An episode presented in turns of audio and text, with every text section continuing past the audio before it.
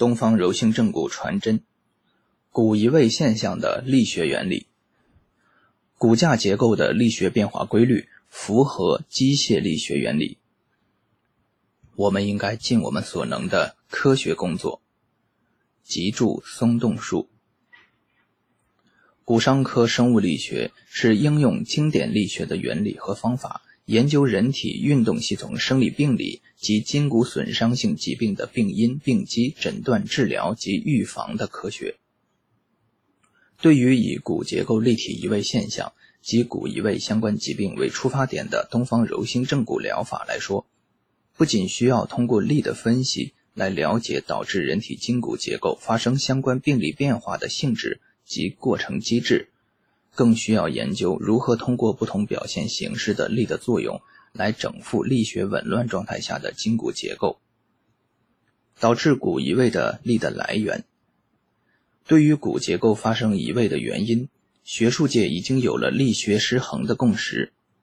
失衡是一个定性的描述，是对力学结构紊乱的笼统概括。手法医疗要做到精准的诊疗。就必须对力的具体失衡原因、失衡类型、失衡过程与细节，以及失衡力的传变等等相关方面深入追究探讨。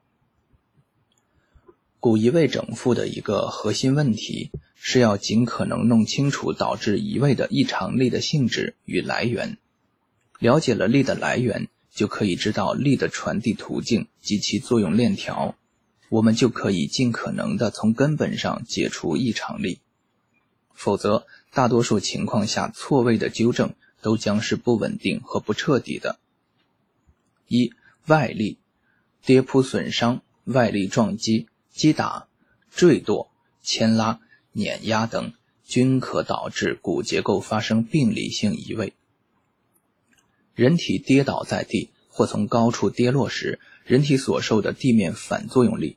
即直接暴力，不仅会导致受力局部的软组织损伤，同时还会引起受力部位的骨结构发生形变，即骨折或移位。而且，由于力在骨结构间的传递，更可能引发力传递路径上的其他骨结构的移位，甚至形变及骨折。间接暴力。骨质疏松的老年人跌倒时。人们最担心的是，是否会发生股骨胫骨折或椎体压缩性骨折。由于受到直接或间接暴力作用而导致相关骨结构发生移位的病理过程，在伤科诊疗中常常被漏诊，以致治疗过程不够彻底而留下所谓的后遗症状，使得病情千言难愈。二、肌肉的异常收缩力。肌肉收缩力可能导致骨移位的认知，是东方柔性正骨疗法骨移位病因理论的重要内容之一。急性损伤的软组织会因其剧烈收缩而牵拉骨结构，使之移位。这样的情况极为常见。运动过程中猛烈的牵拉、身体失衡时肌肉的强力收缩、因损伤而急剧发生的痉挛收缩等。均可导致相关骨结构发生不同程度的病理性位置改变。长期因工作或运动而强力收缩的肌肉，会逐渐拉动骨结构，使之发生移位。包括长期进行需要肌肉强力收缩的运动锻炼、长期重体力劳作以及长期不良姿势下的运动、劳作及生活习惯等。肌肉软组织病理性收缩可牵拉骨结构，使之移位。如肌肉抽搐、筋膜挛缩、平滑肌痉挛等，肌肉的异常收缩力引起骨结构移位的方向规律。肌肉收缩有向心收缩和离心收缩两种类型，骨结构移位的方向与相关肌肉收缩时拉力线的方向相同。举例而言，髌骨受股四头肌的强力牵拉，可能向上移位，造成髌骨上位。或者因髌韧带损伤收缩而牵拉髌骨向下移位，形成髌骨下位；根骨受跟腱的收缩牵拉而成点头式移位，会因直筋膜挛缩而牵拉根骨发生仰头式移位；掌骨、腕骨、尺桡骨因前臂肌群的收缩而向近端移位。各种原因导致的腰大肌强力收缩，可将腰椎拉向曲度增大的方向。并同时将股骨拉向外旋的方向。三、自身的重力，患者自身局部或整个身体的重力可能导致相关骨结构发生移位。这种情况通常可在体重过大的情况下，伴随身体疲劳或年老体弱或罹患屈损性疾病等，再加上生活或工作中存在着习惯性的不良姿势，病理性骨移位便极易发生。举例如下：膝骨关节炎患者。其自上而下的重力和自下而上的支撑力与膝部异常交集，关节面对合不良，应力分布异常，关节软骨局部压强过大而磨损。如果患者体重严重超标，而且在工作时还需长时间站立或行走，则膝部软骨磨损的病理进程显然会加速。习惯于在躺椅上半躺坐的患者。其自身躯体的重力作用于躺椅椅面，椅面的反作用力则作用于坐骨结节的异常受力部位——坐骨后侧，而这个力将推动坐骨结节向前上方向移动，于是骨盆便向仰角增大的方向旋移。睡觉时，如果习惯于身体半仰半侧卧位，则受压侧。股骨在身体重力的压迫下，容易发生外旋移位，并同时骨盆向相反方向旋移，引发股骨大转子疼痛综合征或阔筋膜损伤或腰痛腿痛。老年人及哺乳期妇女尤其容易发生此类状况。睡觉时长期固定一个方向侧卧，易引发受压侧肩胛骨锁骨移位和胸廓变形，导致心肺功能出现不同程度障碍。这种状况在普遍人群中常见，老年人更容易发生。除上述情况以外，局部肢体的重力导致骨移位的情况，常见习惯固定单侧侧卧时，在枕头高低不合适、过低常见。不合适情况下，除了颈椎极易出现序列紊乱和旋转侧弯，头部重力还可能导致颅面骨移位。四、一元性力。在临床治疗过程中，对患者肢体结构进行了不当牵引、不当推拿，或者对患者开制了不当运动处方，或者致患者肢体于不良体位下进行手术等等医源性病因，均可能导致患者骨结构发生病理性移位，或使移位加大而引发相关症状或加重病情。如对骨盆后下错位患者进行单一骨盆牵引治疗。对颈区减小的患者行颈部牵引，对腰区过大患者行腰部后身体位下的按压推拿，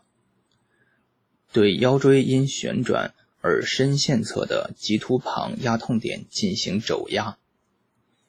对腰区反张或单侧髂骨后下错位或骨盆仰角增大患者行屈膝屈髋滚盆手法或抬腿。屈膝屈髋运动，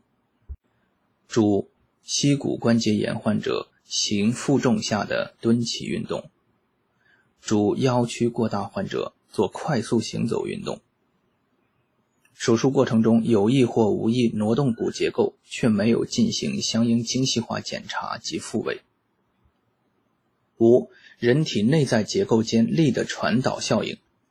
人体内在结构间力的传导效应不是一个独立的作用力类型，而是力在作用过程之中共有的现象，贯穿于上述所有作用力类型之中。无论是直接暴力作用下的快速传导的间接暴力，还是在自身重力或肌肉收缩力作用下的力的慢速传导，力在结构间的传递过程是各种力作用的共有过程和效应。这个过程属间接暴力范畴。但在该传导力没有造成骨结构明显变形或破坏的情况下，这个过程常常被忽视，需要我们在诊疗时重点关注。在力的传递路径上的所有筋骨结构均可能由于力的作用而发生位置状态和力学环境的改变。如果原发暴力沿其作用力方向传递的过程顺畅，阻力较小，则其力传递途径上的骨结构会向力的作用方向上。移位。如果力传递的过程受到路径上刚性结构的阻挡，若其势能巨大，则该处骨结构就可能出现骨折或脱位；若遇阻挡时，其移动结构的动能已经衰弱，则可能只是导致该处关节间隙狭窄。如果作用力传至原本就位置异常的骨结构，则其力的传递方向可能出现顺势转折，而使该骨结构发生偏向于阻力薄弱方向的移位。因此，在临床上，我们除了应对显而易见的直接暴力作用与局部的软组织损伤以外，还必须对由此造成的原发与继发骨移位有着足够的认知及对待措施。并有着积极的应对措施。引发骨移位的力的性质，从导致骨移位的力的来源分析，我们不难发现，机械性、物理性外力作用是导致人体筋骨损伤的主要原因之一。而手法正骨的主要原理，就是主动运用特定大小与方向的机械力，作用于紊乱移位的筋骨结构。产生相应的力学效应，来达成整复目标。孟和、顾志华主编的《骨伤科生物理学》记载，当外力使物体发生变形，质点间产生相对位移时，质点间的相互结合力也就有所改变。这种因外力作用而引起的质点结合力的改变量，称为附加内力，简称为内力。其作用使各质点恢复其原来的位置。上述科学文字可谓在相当程度上揭开了在中华武林流传甚久的内力的神秘面纱，让我们能够客观地了解内力这一特殊作用力的概念、特点及其作用过程。由此，我们可以了解，内力的本质其实就是人体内在结构间的传导力。外力、内力都是机械性力的不同表现形式。在民间广为流传的手法，内力是手力透过皮肤筋肉而渗透性的作用到人体骨骼或其他特定目标上的控制性作用力。透筋挪骨之力即是此手法内力的典型代表。由于该手法内力的有效作用点不是在肢体表面，而是身在于身体内部，所以这种手法作用力。即属前述科学内力的范畴。东方柔性正骨施术者在进行内力手法操作的过程中，不仅要将力作用到身在体内的目标结构，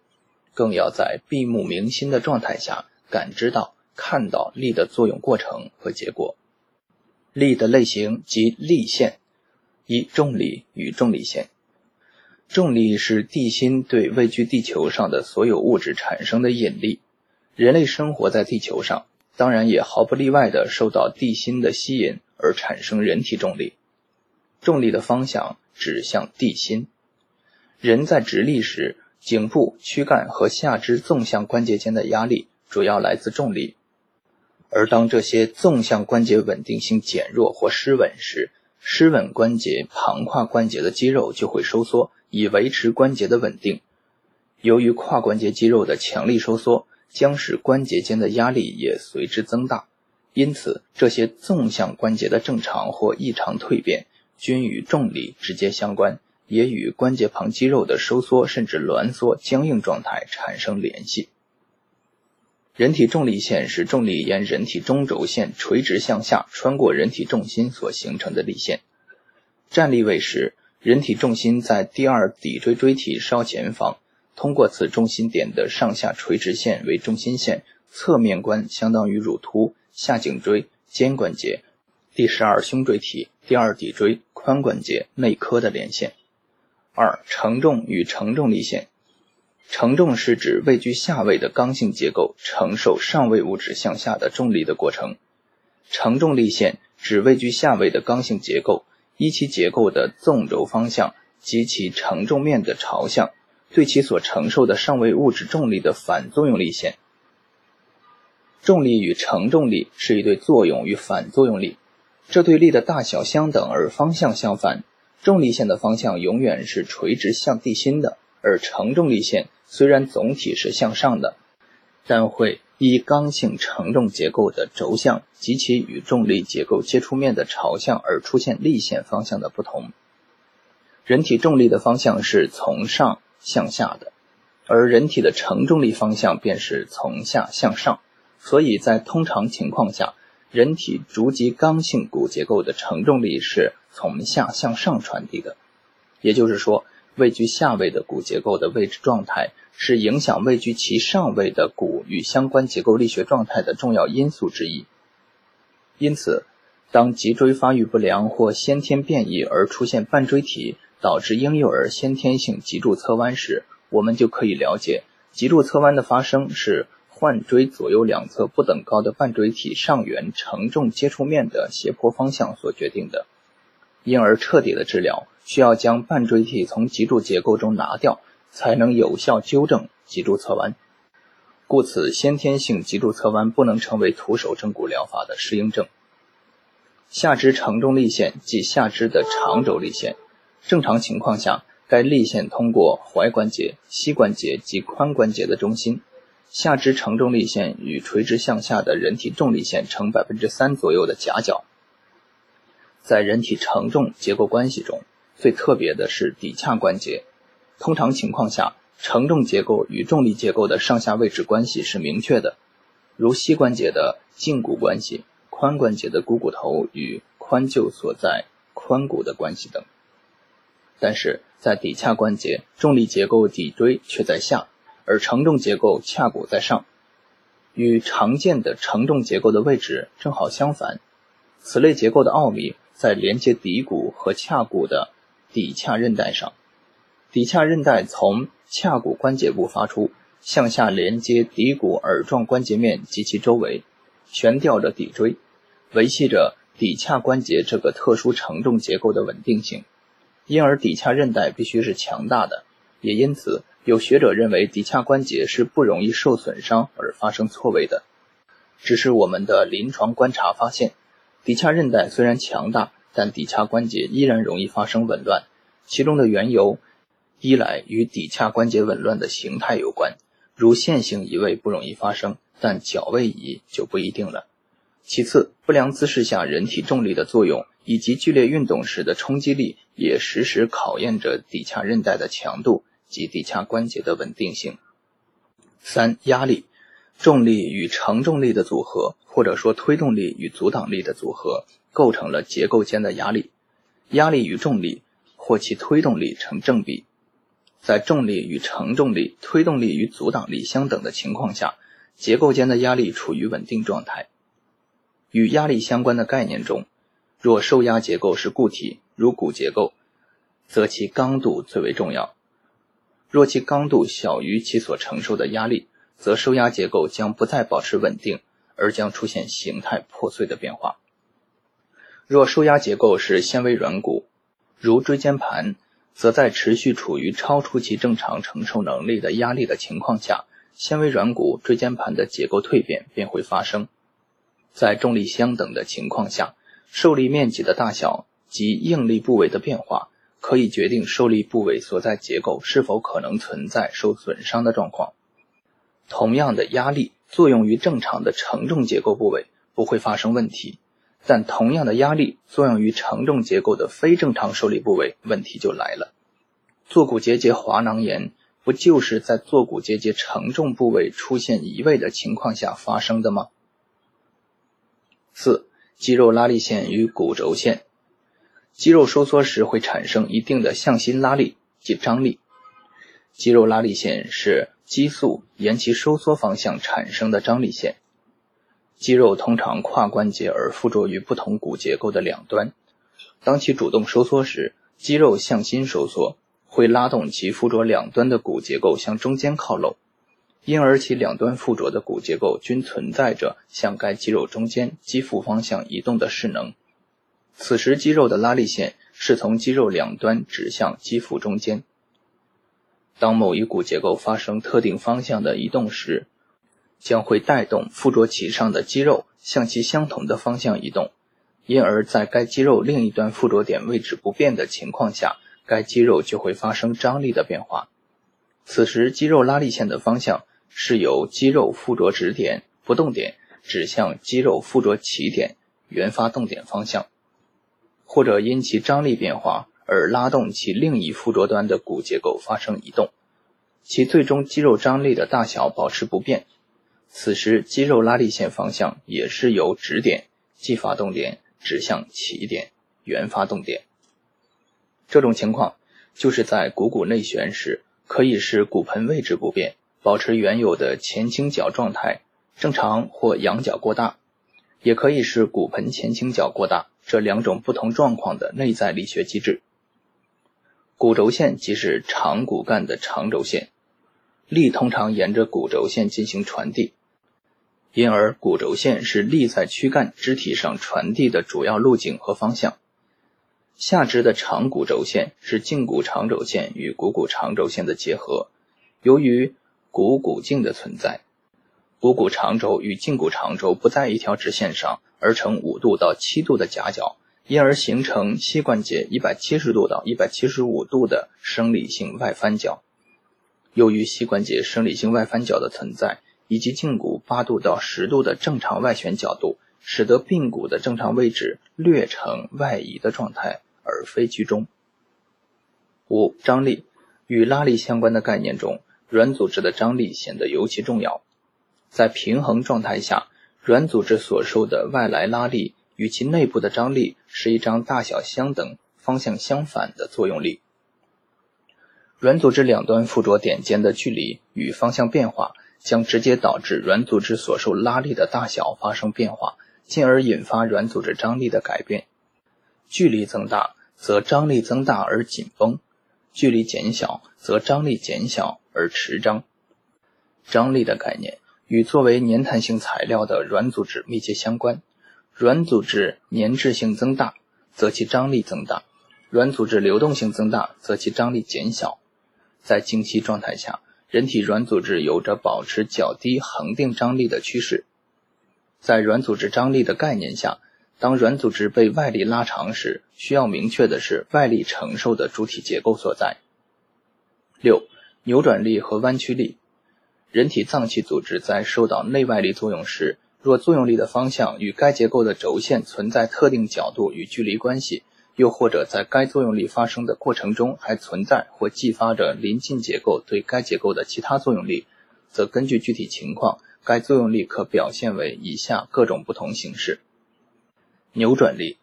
作用力的方向为标的结构的切线方向，骨结构发生角位移时，附着其上的软组织会受力而发生扭转，软组织扭转力。可使穿行与软组织之间的管道或通道发生扭转而阻塞。弯曲力，力的方向与骨轴线垂直，作用力与存在一定距离的相反方向的阻挡力共同作用于骨结构的弯曲力，以致标的结构屈曲侧压力增大，伸展侧张力增大。在脊柱侧弯的结构分析中，可以看到弯曲力的具体表现。只不过该处的弯曲力所导致的侧屈压力和伸展侧张力，不是发生在同一骨结构上，而是主要出现在脊柱系统内的不同结构上。侧屈压力作用于屈侧椎体和椎间盘部分，而伸展侧张力则主要表现在对侧伸展侧的椎旁小肌群上。筋骨结构的平衡与失衡。人体筋骨结构出现力学紊乱的主要表现之一，是相关骨结构出现相对或绝对移位后，跨关节的重力线或承重力线或其他骨结构间的传导力线，在所跨关节处发生力线的不连续或转折，以致该局部或整体肢体结构的力学传递效率下降，进而导致该系统的力学稳定性下降，肢体结构失衡。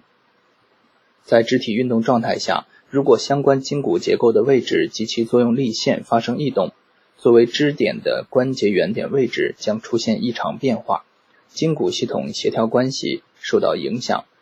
系统功能发生障碍，肢体运动范围便会减小，运动效率降低，甚或出现相关症状或疾病。骨关节力学结构异常，则维系骨关节稳定与动力来源的软组织力学状态。必定随之发生变化，异常应力持续存在，软组织的极慢性损伤或异常蜕变将随着时间效应而不可避免地发生。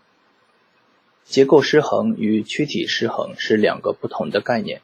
结构失衡是局部结构在其失衡关节处的力学传导性及关节稳定性被破坏。失衡关节需要关节内外跨关节软组织付出额外贡献才能重获稳定。而躯体失衡是指垂直穿过躯体重力的重力线超过肢体支撑面而导致躯体整体失衡的现象。